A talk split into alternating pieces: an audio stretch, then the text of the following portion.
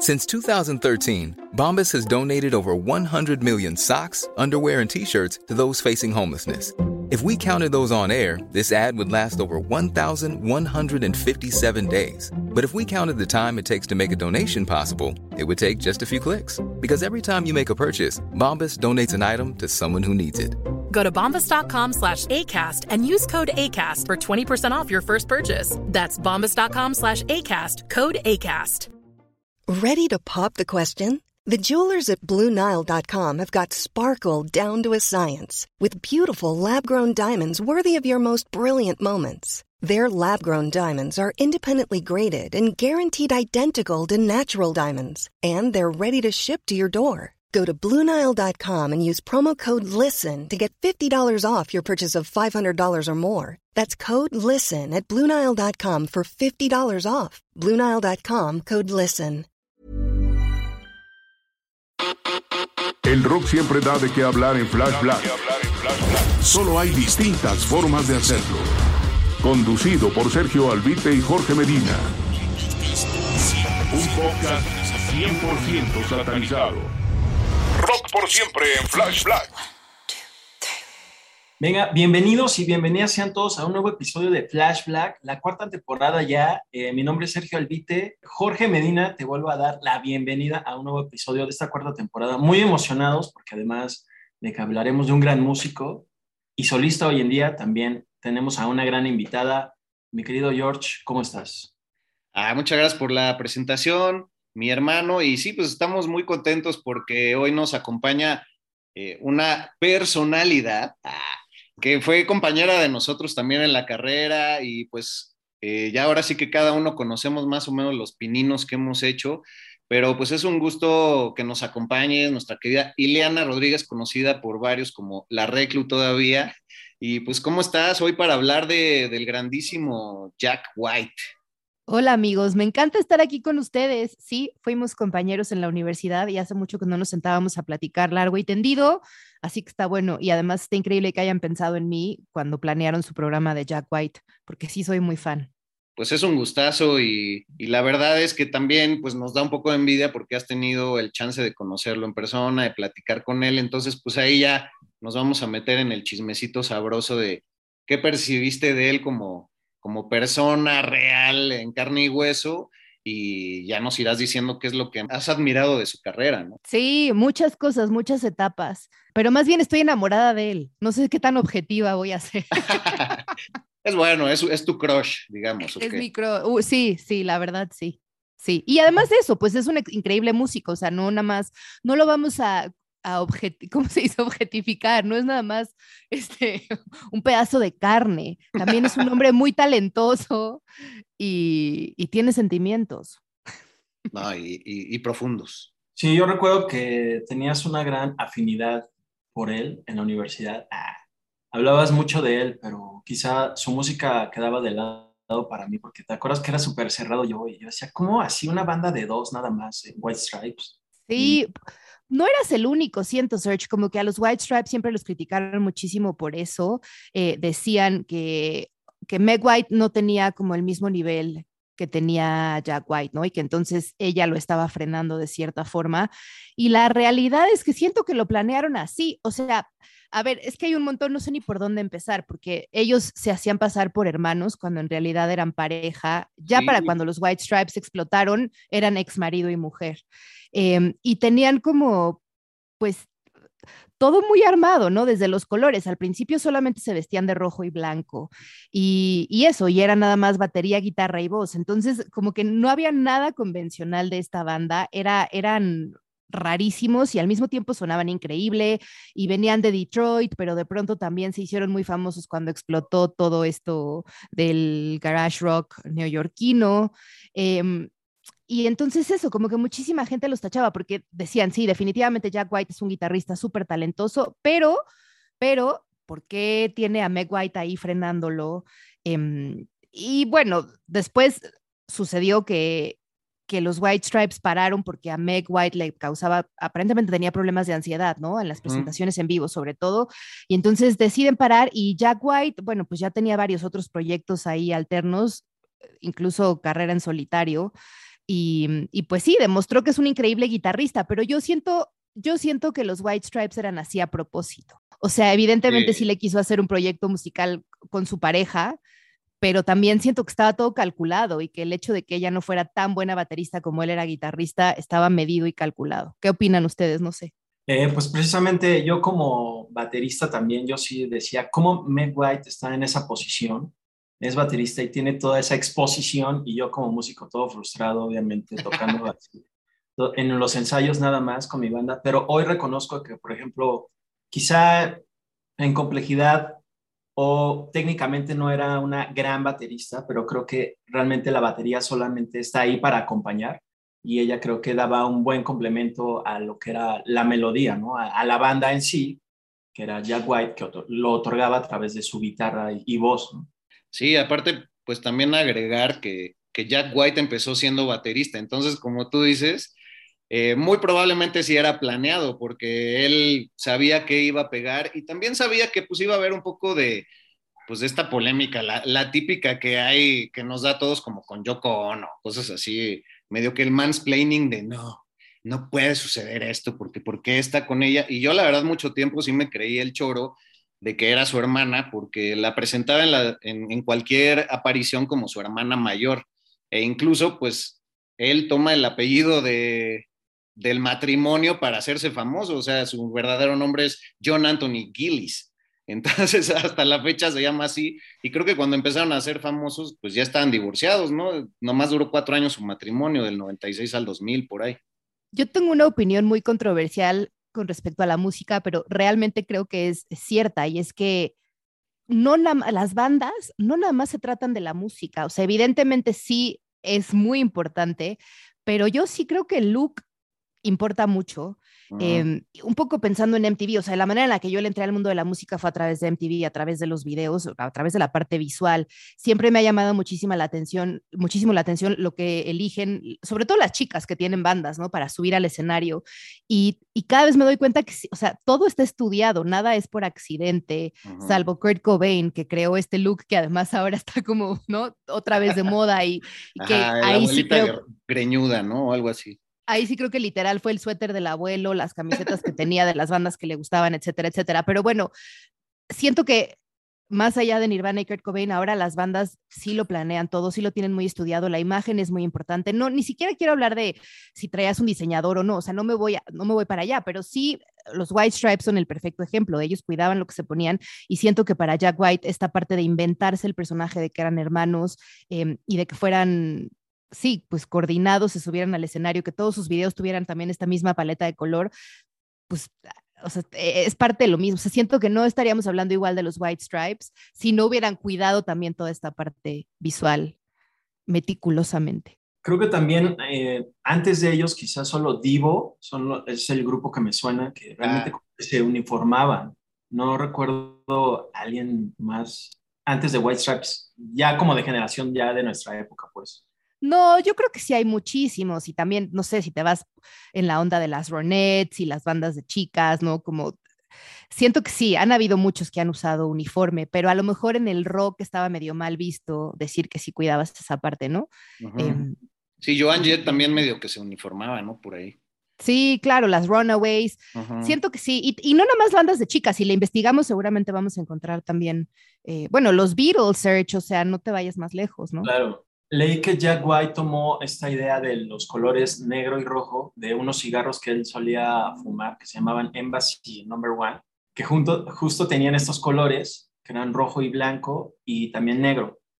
Y que gracias a eso es que de él ahí toma esa idea para pues, aplicarlo a su grupo y realmente destacar y tener toda esta imagen potente, porque pues no había algo así esplendoroso en el grupo. Sí, también agarra mucho, por ejemplo, lo que tiene de colores bandera para su, su tienda de discos y, su estudio, que es el amarillo y el, el, negro, pues lo toma de esta época en que era tapicero, ¿no? Con un amigo que, con el que incluso pues, sacó un proyecto musical y, y ha seguido como con, con, no solamente la onda, sino con el nombre, ¿no? Y el, el Third Man, pues viene a partir de, que así se llamaba la, tapicería, ¿no? El Third Man Upholstery, si es que mi inglés no me falla. Y, entonces sí, como que no diría que son los colores primarios, pero siempre se va muy a lo básico de los colores, que creo que, y tú sabiéndole más a eso también, Ileana, pues lo menos es más a veces en la moda y, y acaba siendo un, un, gusto que es fácilmente replicable también como fan, yo creo. Sí, totalmente. Y está súper interesante lo que dices porque de, del tapicero, porque lo acaba de retomar, ¿no? Abrió ahora ya la tercera sucursal de, de Third Man, que tomó el nombre, yo no sabía que venía de la tapicería, eh, pero bueno, abrió la tienda de discos, que a su vez es también sello discográfico, que también tienen un estudio por ahí, graban varias sesiones de distintos músicos en vivo. Y ahora también es una tapicería de muebles. Entonces lo que hace es retapizar y lo hace él, ¿no? Sí. Tienen una cuenta en Instagram y, y, y, de pronto está ahí retapizando muebles y es lo mismo. O sea, como que siento que, que, que Jack White cuida muchísimo el personaje, me explico. O sea, me queda claro que no tiene la necesidad de estar tapizando muebles en este momento de su vida, en este momento de su carrera. Quizás sí sea su pasión y sea algo que le guste mucho hacer, pero también eso nos tiene a todos aquí pensando, ¿por qué demonios está este hombre retapizando muebles? Y siento que lo hace adrede, o sea, sí creo que es como... Y no falta encanta... en, en, la Roma que lo va a replicar también, ¿no? Ah, ya se tardaron. Pero siento que, que, que eso, que le encanta jugar con nuestras mentes. Sí, eso está bien interesante. Y pues la verdad no sabía que había vuelto al, al, negocio de la tapicería. En su momento lo tomaban medio que por un forever, porque pues ponía así poesía con crayola y luego lo tapizaba encima, pero dejaba una parte del poema libre y así. Entonces, pues ahora ya es lo hipster de lo hipster, pero es un hombre que, que tanto en su música como en todas estas cuestiones estéticas, me parece que le encanta vivir como en el momento y las sensaciones que se viven, y por eso también es el hombre que más rápido ha compuesto una canción en la historia y creo que un disco también tiene esta facilidad, ¿no? De que el momento le habla y todo es sentimiento y también por eso ese gusto del, del análogo, ¿no? De, de, grabar en análogo y no digital, como pues métele las manos a la cinta, córtala con, con tu navaja de afeitar y sí creo que es una facha bien pensada, como bien dices, pero también lo hace extremadamente único y en estos tiempos creo que nos hacía falta un icono de ese calibre que no sé si a alguien le llegue tan a la par. Estuvo el, el, documental hace poco, bueno, hace poco no, hace ya varios años, con de los mejores guitarristas, ¿no? Que estaban Jimmy Page, The Edge y, y Jack White. Eh, sí, el It, It, Might Get Loud. Sí, exacto. En ese, en ese documental, eh, él sale haciendo una guitarra literal en poco tiempo, que no es una guitarra como las convencionales que compras en una tienda. Y justo a mí se me hizo original él como músico. La verdad es que yo antes no lo, no lo pelaba mucho porque yo estaba bien clavado en otros géneros. Eh, era muy hipster para ti, dilo, Search. Era muy hipster. Para y, tus prejuicios. Y la verdad yo era el, nada más quería escuchar guitarristas que hacían shredding y para mí eran así de, wow, esos guitarristas, Jack White no puede hacer eso ni de cerca. Y ahora realmente aprecio mucho porque los que hacen, los shredders, realmente se repiten mucho desde mi perspectiva en la actualidad. Y él no, él como que tiene mucho groove y creo que también tiene mucho del estilo, no solo blues de los 60, eh, de esta onda de Mississippi, sino también de Jimmy Page, con quien hace ese documental. Y muchas de las rolas ya que le entré eh, a White Stripes sí me suenan pues mm, bastante a Led Zeppelin, por ejemplo. Ok, sí, pues trae, yo también pienso, él es un súper, siento romántico de la nostalgia en cuanto a formatos, como decía Jorge, y también al sonido, como que es muy respetuoso de, de, de sí, los clásicos, ¿no? Y, y, siento que sí, iba mucho más por Led Zeppelin. De hecho, cuando, cuando entré al radio apenas, como que yo llegué con mis disquitos de los Strokes y también se burlaban de mí, me decían, pues qué padre que te guste esta música y qué padre que, que, que quieras venir a presentar estas canciones, pero te tienes que poner a estudiar porque esto no se inventó hoy ni ayer, o sea, tienes que ver de dónde vienen. Y una de mis primeras tareas fue comprar el, el disco de Led Zeppelin, el 4. Y, y sí, justo fue como de, ah, pues sí, ¿no? No lo inventó Jack White, pero lo imita muy bien. Oye, sí, justamente de, de, esto que mencionas de Led Zeppelin 4, creo que él, ya hablábamos de su amor a, a, lo análogo y de cómo le gusta fabricar la música, creo que sería el término correcto, pero también se ha expresado muy comúnmente en contra del Internet y de que pues la, lo digital siempre emula, ¿no? Quiere emular lo real y que muchas veces los resultados de, lo que sucede en una grabación en la, en la realidad, esos errores acaban enriqueciendo mucho eh, las grabaciones. Sí, pues siento eso, que, que le gusta todo a la antigüita y mm, se queja de la parte digital, pero además también, pues eso, lo que hablábamos hace unos minutos, que tiene su propia disquera y que todo lo está editando en vinil, ¿no? Y es como, yo estoy suscrita a su al Vault de Third Man Records.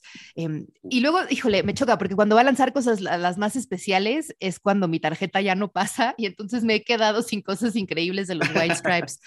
Pero sí, como que de repente me suscribo, luego deja de pasar mi tarjeta y ya se me olvida y luego va a sacar otra, otra vez algo increíble y entonces me vuelvo a suscribir. No tengo toda la colección, pues tengo algunas cosillas por ahí, pero es padre porque sí le mete muchísimo detalle, muchísimo cuidado y así como te va, te lanza un concierto de los White Stripes inédito eh, o no una edición súper especial del primer disco, lo que sea, también de pronto tiene grabaciones que rescata de Johnny Cash, viejísimas, este, ¿no? Y, y, como que va también entre, entre los géneros. Tengo por ahí, seguramente a Sergio le va a gustar. Tengo uno de Sleep, no lo he escuchado, pero está muy bonito. ¿De la Sleep? Caja. wow. Que sacó con Third Man. No sé si es un concierto, es una cajototota. Eh, pero eso, como que cuida muchísimo la manera en la que edita las cosas y no nada más te avienta el disco. O sea, sí trae librito, trae un DVD, trae ¿no? como, como la caja especial, no sé. Y, y para mí eso está increíble yo también me quedé ahí atorada. Digo, sé que para muchos el vinil es un, es un formato muy pretencioso y lo entiendo perfecto. La verdad es que yo coleccionaba los viniles hasta antes de la pandemia nada más por tenerlos, porque ni tenía dónde escucharlos. Y ya me hice de una tornamesa y como que justo tuvimos el tiempo suficiente para escarbar y explotar todas esas cosas que tenemos ahí los nerds como de colección que, que no nos dábamos el tiempo de, de, para dedicarles lo necesario.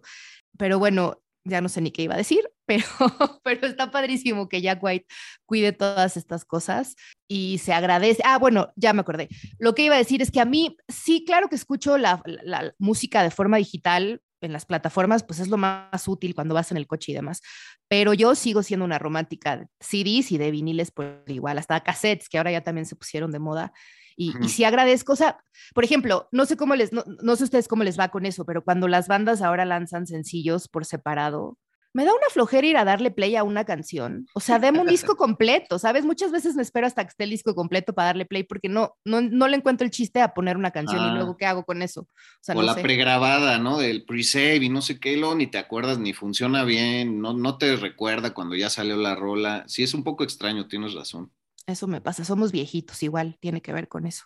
Oye, pero ya va a salir su nuevo disco en abril, ¿no? Hay que poner las tarjetas al día. sí, exacto, que no nos vayan a dejar sin. ¿Viene el nuevo disco de Jack White solito? Sí. Dos discos prometió para este año, ¿no? Sí, exacto, pero viene el Fear of the Dawn Entering Heaven y ya está la preventa. Debo ser completamente sincera, mi versión favorita de Jack White es con los White Stripes. Ah, eso es importante que lo digas disfruto mucho, o sea, lo he visto en solitario un par de veces en vivo y es, o sea, para mí también el Jack White que más me gusta es el del escenario, no tanto el grabado, aunque, o sea, no estoy diciendo que no tenga su mérito, pues, y que solo estoy diciendo que a mí disfruto muchísimo verlo sobre un escenario porque sí es un genio absoluto. En mi vida diaria no, no encuentro tantos momentos donde diga, ah, voy a ponerle play al disco de Jack White. A los White Stripes sí, sí me gusta mucho escucharlos. Eh, The Dead Weather me gusta, pero tampoco es una banda que ¿sabes? Extraña en mi día a día. ¿A ti te encanta Search? Eh, sí, la verdad es que le empecé a entrar chido a, Jack White por Dead Weather. O sea, gracias a, esa banda, que es, siento que es un poquito más de riffs y toda esta onda clásica, es que ya em, empecé a descubrir su grandeza. Y para mí esa banda fue como una carta de amor a Alison Mosshart, que no sé si necesariamente sea un amor platónico o un amor real, ¿no? porque tengo entendido que nunca fueron pareja ni nada, pero como que siento que sí, de pronto escuchas a los Kills y escuchas a los White Stripes y dices, claro, tenía todo el sentido del mundo que estos dos acabaran juntos en un proyecto musical. Y también los Tours O sea, no, la verdad, mi, mi favorito son los White Stripes. Es donde yo más escucho a Jack White. ¿Tú, Jorge? Sí, yo, es que también por, yo creo que por la etapa de vida, sus primeros tres discos me marcaron en demasía, también pues era una época en que me tocaba estar en, en Ibero 99, entonces cada, cada estreno era como una entrega especial que todos disfrutábamos ahí escuchando juntos. Y, y sí, pues los... Hey Dave. Yeah, Randy. Since we founded Bombas, we've always said our socks, underwear and t-shirts are super soft. Any new ideas? Maybe sublimely soft. Or disgustingly cozy? Wait, what? I got it. Bombas. Absurdly comfortable essentials for yourself and for those facing homelessness. Because one purchased equals one donated. Wow, did we just write an ad? Yes. Bombas. Big comfort for everyone. Go to bombas.com slash ACAST and use code ACAST for 20% off your first purchase. Además, proyectos, o sea, recuerdo que cuando salieron los Raconteurs fue muy impresionante y en, en Ibero se les puso una alfombra roja en ese, en ese proceso y ya Dead Weather vino un poco después y Dead Weather pues nunca, nunca estuvo planeado realmente para que se mantuviera el proyecto. Entonces, pues este, este hombre es, es, algo particular y en, ese, en esa cuestión del amor que decías, pues yo creo que también hay que subrayarle que no es, no es nada tóxico, ¿no? Porque, o sea, creo que eh, su, su, primera esposa, que ya decíamos, primero era como su hermana mayor ante el público y demás, como él la presentaba, Meg White, pues acabó siendo dama de honor con su segunda esposa y luego también en el programa de Patti Smith mencionamos que, que, bueno, Meg White se casó con el hijo de Patti Smith y también fue Jack White a la boda en la que era casa de ellos dos. Entonces, este, creo que lo mismo pasa con sus proyectos musicales, o sea, como hace una cosa, hace la otra, como diría Chespirito, pero no tiene ningún celo profesional ni, ni ninguna cosa de colaborar termina bien las relaciones. Oye, su segunda esposa fue Karen Elson, que es una modelo increíble, pelirroja, guapísima, Ajá. inglesa. Eh, y hicieron una fiesta. Me acuerdo que hubo una invitación de divorcio, o sea, era como su fiesta de divorcio. Invitaron a sus amigos más cercanos. Fue como concluyeron ese matrimonio. Ahora, te voy a decir, yo ahora que mencionas que no es nada tóxico, te juro que cada, cuando salió Me Too y cuando empezaron a hablar de los músicos, te juro que yo tenía pavor y dices, es que ahí viene el de Jack White, es que ahí viene el de Jack White. O sea, ¿Ah, sí? sentí que iba a haber. Y te voy a decir, creo que sí hubo algún escandalillo de pronto. Eh, a ver, hablemos, si nos vamos muy atrás, cuando golpeó al vocalista de los Bon Bondis, no sé si se acuerdan, era otra banda de Detroit que medio empezó a pegar cuando los Strokes y los White Stripes ah. y este movimiento de garage y demás. Y ahí viene el nombre de, del primer disco de los Raconteurs, ¿no? Del Broken Bone Soldiers, creo, o, o, esa fue otra golpiza. No estoy segura, pero, pero Jack White los produjo y luego creo que se pelearon por una chica y este tipo subió una foto con la cara destrozada porque Jack White lo había golpeado. Creo que sí. Esto fue pues hace 20 años.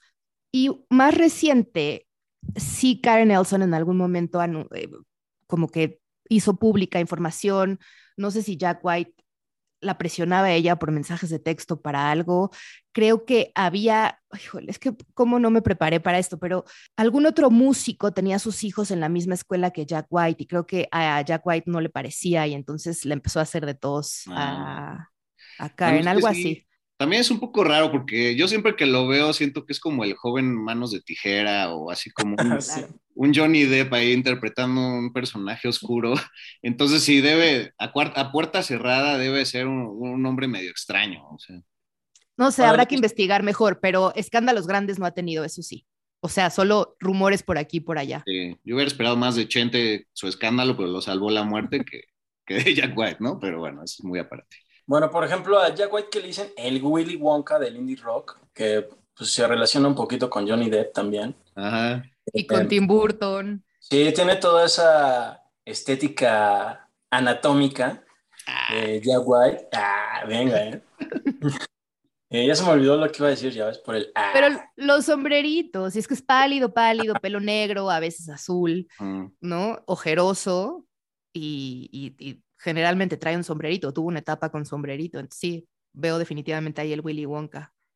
Ah, ya me acordé, perdón, que eso que hablan de los chismes, él, por ejemplo, es mega antichismes, no comparte nada de su vida privada y no salen casi como invitado en ninguno de esos programas como de The Ellen DeGeneres Show y todas estas cosas, es como que los evita a toda costa, ¿no? Pero sí es abierto a ir a programas como donde la música prevalece, como el de Saturday Night Live, donde, por ejemplo, la última presentación que hizo ahí, que estuvo muy chida, que además tocó con una guitarra de, que le hizo Van Halen específicamente para él, rindiéndole tributo después de la muerte de Eddie. Pero esa, me acuerdo que esa presentación sí causó como sensación, porque todos, ay, no manches, el regreso de Jack White a la televisión, bueno, tocando en vivo y toda esa onda. Pero sí es antichismes y realmente nunca lo veríamos en una versión ventaneando del gabacho. Oye, estoy, estoy viendo, ya me puse a googlear para no malinformar a la gente, pero un artículo de The Guardian que sí habla sobre un restraining order que le puso Karen Nelson a Jack White en algún momento. Entonces, bueno, pues algo por ahí. Ah, hijo. Ah, entonces se acabaron mal, cámara. Voy a salir la parte de chisme y de señora, pero a ver, una, o sea, una relación de expareja, cuando uno puede, se deshace de la expareja y generalmente ya no vuelves a tener contacto. Y cuando hay hijos de por medio, pues esto no puede ser así. Entonces, yo pienso que aunque ya no seas pareja de alguien, es una relación que todo el tiempo está cambiando y, y que puede ser que en momentos la lleves increíble y es lo ideal por los hijos y en momentos a lo mejor no quieres saber nada de la otra persona. Desconozco los detalles de lo que haya sucedido en este episodio, pues, entre ellos dos pero pues sí, una relación de expareja sigue siendo una relación y sigue evolucionando y cambiando todo el tiempo, ¿no? Sí, totalmente. Te ves obligado y más con ella, pues tuvo a sus únicos eh, dos hijos, entonces sí, tienes que resignificar ahí las cosas y de repente tomar tu espacio para sanar las heridas y demás, pues quizá eh, para cierta gente es mejor mediante lo legal eh, tomar tomarse esos tiempos. Y pues sí, no, no vamos a saber nunca realmente qué pasó, pero decía, es creo que el momento perfecto para preguntarte, Ileana, pues tú lo has tenido de frente, tú has podido conversar con él, ya decíamos que tuviste un pequeño o gran crush con él, eh, te gustaba, entonces, eh, ¿cómo lo percibiste como, como persona? ¿Qué tan, pues no sé qué tan desenvuelto es y qué tan coquetón, no sé, incluso? Sí, coqueto coqueto bastante. No me acuerdo si traía sombrero. Me tocó entrevistarlo cuando vino con The Dead Weather. Ahora, me pasa mucho, no sé si a ustedes les pase, amigos, que de pronto veo videitos de entrevistas que hacía yo cuando empezaba y me da mucha pena de haber tenido ciertos artistas enfrente de mí, las preguntas que yo hacía, ¿sabes? Como que... Y, y no, no, hace mucho no he visto el video de esa entrevista con The Dead Weather. No sé si esté por ahí trepada o no. Eh, no recuerdo nada de la entrevista, no sé qué tanto le pregunté. Sí, no, sí le pregunté, me acuerdo. Fue como muy específico decirle, ¿por qué en este momento que la industria está en picada, la industria discográfica, ¿por qué estás abriendo un sello? O sea, porque era el momento en el que él estaba lanzando apenas Third Man Records. Y justo me dijo, por eso, precisamente, porque quiero rescatar em, pues el formato a la antigüita eh, y porque soy un romántico de, otras épocas y demás. Em, sí fue coqueto, estaba Alison Mosshart ahí presente en la entrevista. Alison no participó mucho y Jack White en algún momento me chuleó los ojos, amigos. Tengo que presumir. Si no lo oh. hago, si no lo hago, ¿cuándo? Si no lo hago aquí, ¿cuándo? Por favor. Está bien. Pero me dijo algo así, porque era un programa que hacíamos que, para Noise Lab, se llamaba Noise Lab TV, y yo llevaba el segmento musical Music Nonstop. Y entonces me dijo, Em, tienes unos ojos muy bonitos, ¿ya lo sabías? Seguro ya lo sabías, porque eso es por la razón por la que te pusieron en la televisión. Y yo, fría, congelada. y ya, eso fue. Sí, seguramente sí. Oye, ¿cuántos años tenías cuando lo entrevistaste? ¿Veintitantos mm, todavía? Sí, yo creo que sí, 20, 26, 27, 28 por ahí. Como todavía, si tenemos todos 28, Todos tenemos 28. sí, fue hace pues, muchos años para ir, para ir redondeando, yo creo que, que sí es un artista eh, del cual se va a hablar mucho tiempo adelante, que quizá va a ser un referente para todos aquellos que la, pandemia, o bueno, quiero creer, es mi idea romántica y en Flashback lo he subrayado mucho, pero todos aquellos que han estado escondidos haciendo música, eh, quizás va a ser uno de los grandes referentes como tanto abundaban para nosotros eh, gente de los finales de los 60, 70 y 80, eh, pero ¿será que ya su fórmula necesita renovarse? O sea, ¿a ustedes les, suena que sí está entrándole a, otro, a otra dimensión musical? ¿O es esa gente que en cualquier momento pues vuelve a hacer otra banda o se vuelve a reunir? ¿O será que la reunión de los White Stripes? Pues no lo sé. Bueno, yo sé que él no tiene interés alguno en unirse a una banda otra vez o él armar una, él lo que quiere es mantenerse como solista. Eh, también ha dicho que, bueno, una vez dijo que no iba a hacer nada del rap, que no le parecía nada chido el rap y por ahí tuvo una colaboración con Jay-Z. Entonces realmente aplicó la de nunca digas nunca porque sí la hizo. Entonces, quién sabe si aplique una reunión con White Stripes. La, la neta ahorita no creo, pero quizá ya cuando estén en las últimas y sin varo en una de esas. Qué cool, admiro mucho a los dos. Sí, pues eh, justo antes de que hiciera esa colaboración había dicho que, que o sea, se expresó muy mal del rap.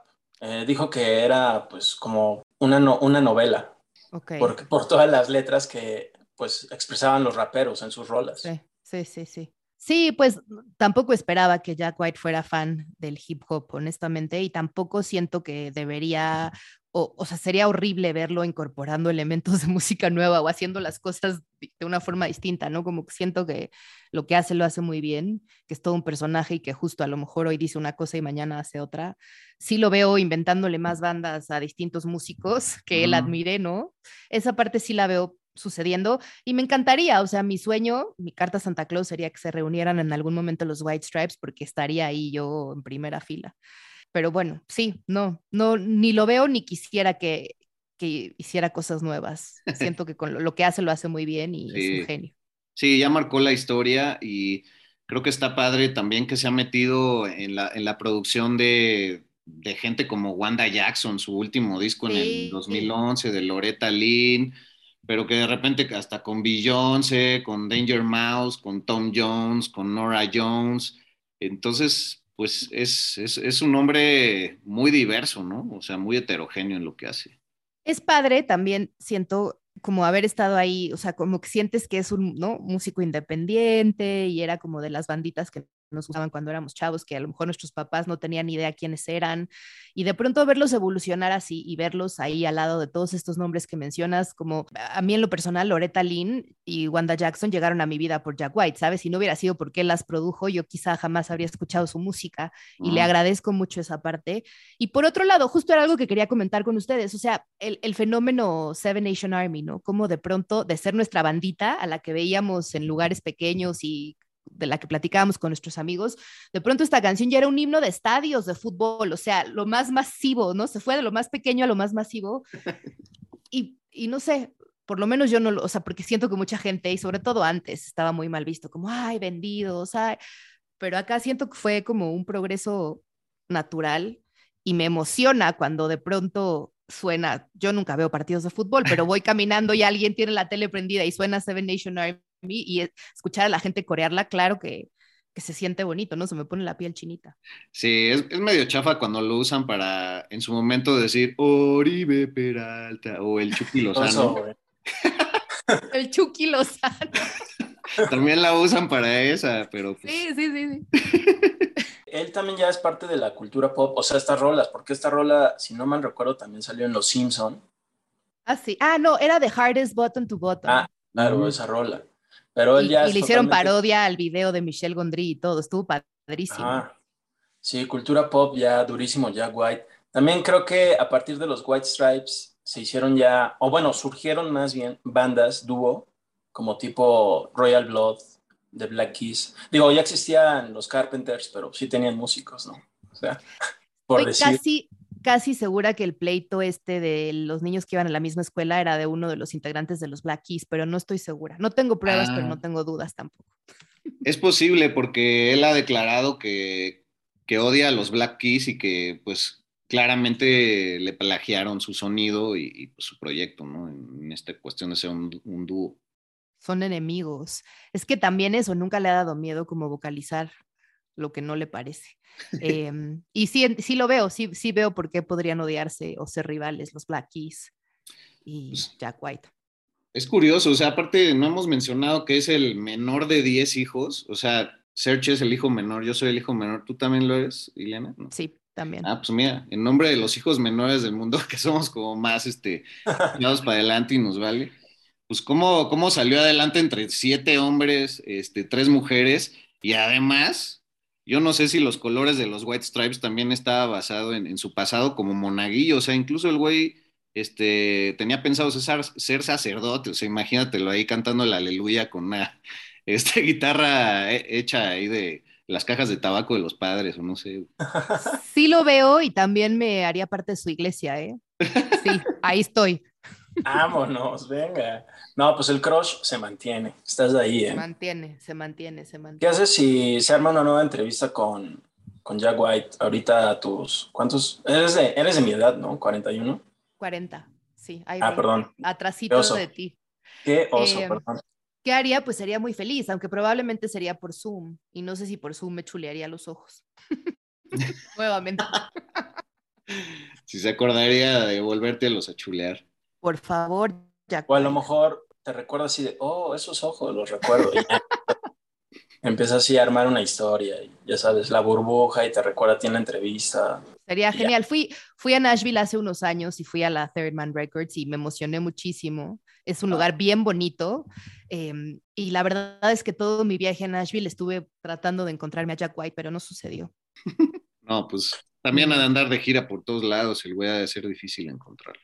Vive él en Nashville hace mucho tiempo. Bueno, no sé si, si siga viviendo ahí, pero vivió ahí un tiempo. Y según yo, Karen, su expareja también, hace algunos años vi un reportaje, creo que fue en la Vogue, eh, donde ella mostraba su casa en Nashville. Entonces, bueno, siguen viviendo en la misma ciudad por aquello de que comparten hijos. Oye, pues, pues ya para terminar, agradecerte toda, toda la información, toda, todo tu tiempo, tu colaboración con nosotros, esperando que podamos luego platicar de otras cosas polémicas, de, estos choques de gustos que de repente teníamos y ahora hemos coincidido más en, en, en nuestros caminos musicales. Pero, pues bueno, no sé si quieras agregar algo, eh, mencionar que también sus proyectos alternos y su carrera solista no le ha valido todavía un Grammy, todos se los ganó creo que con los White Stripes y, y no sé si con la canción esta que hizo del 007 con Alicia Keys, que es muy buena, la verdad hay que reconocerlo. ¿Qué gustos agregar? No sé si Jack White es un hombre de premios, ¿eh? Siento que hay una parte en su ego que claro que le gustaría em, presumir que se llevó estas cosas, pero lo veo también en una onda, en una actitud tipo Bob Dylan de no presentarse a recibir su premio Nobel, ya sabes, porque es demasiado cool como para reconocer estos reconocimientos o para darle su tiempo, no lo sé, estaría interesante. Em, nada, perdón por el perro que ladra, no sé si es mío del vecino. No te preocupes. Gracias. Gracias por la invitación. Qué divertido y qué padre verlos otra vez y platicar con ustedes como en los viejos tiempos, como en la fuente de la Ibero. Y ya todos señores. Sí, Bueno. ya todos señores. Hablo por mí. Ah, y señora, perdón, señoras. Todos señores, sí, sí aplica para los tres. Señores es incluyente por sí también, por sí mismo. Ah, claro. Oye, pues ya que decías de Bob Dylan, pues su padre musical de mucho tiempo, y creo que el primer concierto al que asistió y que por ahí se dice que se sentó en el asiento 666 y demás, pues bueno, también puede ser que tenga ahí su lado oscurón, ¿no? Pues, pues muchísimas gracias, nuestra querida Reclu, Ileana Rodríguez, gracias mi, mi hermano Serge, ¿algo que quieras agregar, Canijo? Eh, pues nada, agregar que también Bob Dylan le enseñó a soldar y de ahí que también Jack White lo aplicó en la implementación de sus guitarras hechas en casa. Órale. Pero así es, amigo, muy rifado. Oye, pues muy rifada, Ileana, muchas gracias por haber venido eh, virtualmente a Flash Black. Esperamos que te hayas divertido como nosotros. Nota nuestras sonrisas, nuestros escuchas también que lo sepan, porque no lo van a ver. Pero muy chido y gracias por compartir este espacio con nosotros. Gracias a ustedes, amigos, los quiero. Por favor, dinos cuál es tu podcast por, por ahí para los interesados. Sí, acabamos de estrenar hace una semana, se llama Señoras Punk y lo pueden escuchar en Spotify todos los martes. Estamos Amandititita desde Los Ángeles, Tania Zarak desde Reykjavik, Islandia, y yo desde la Ciudad de México, hablando de nuestros momentos más felices y los más jodidos también cada semana. Plática de señoras, señoras punk. Bienvenida sea. ¿Y en qué redes te podemos encontrar? Ah, Estoy en Instagram como Ileana2 y en Twitter como Reclu. Ahí estoy. Perfecto, pues ahí te seguiremos. Gracias por tu tiempo nuevamente y nos volvemos a encontrar en los micrófonos. ¿Cómo de que no? Gracias, amigos. Bye. adiós. Rock por siempre en Flash Black. Conducido por Sergio Albite y Jorge Medina. Flash Black. El ADN del rock está en Flash Black.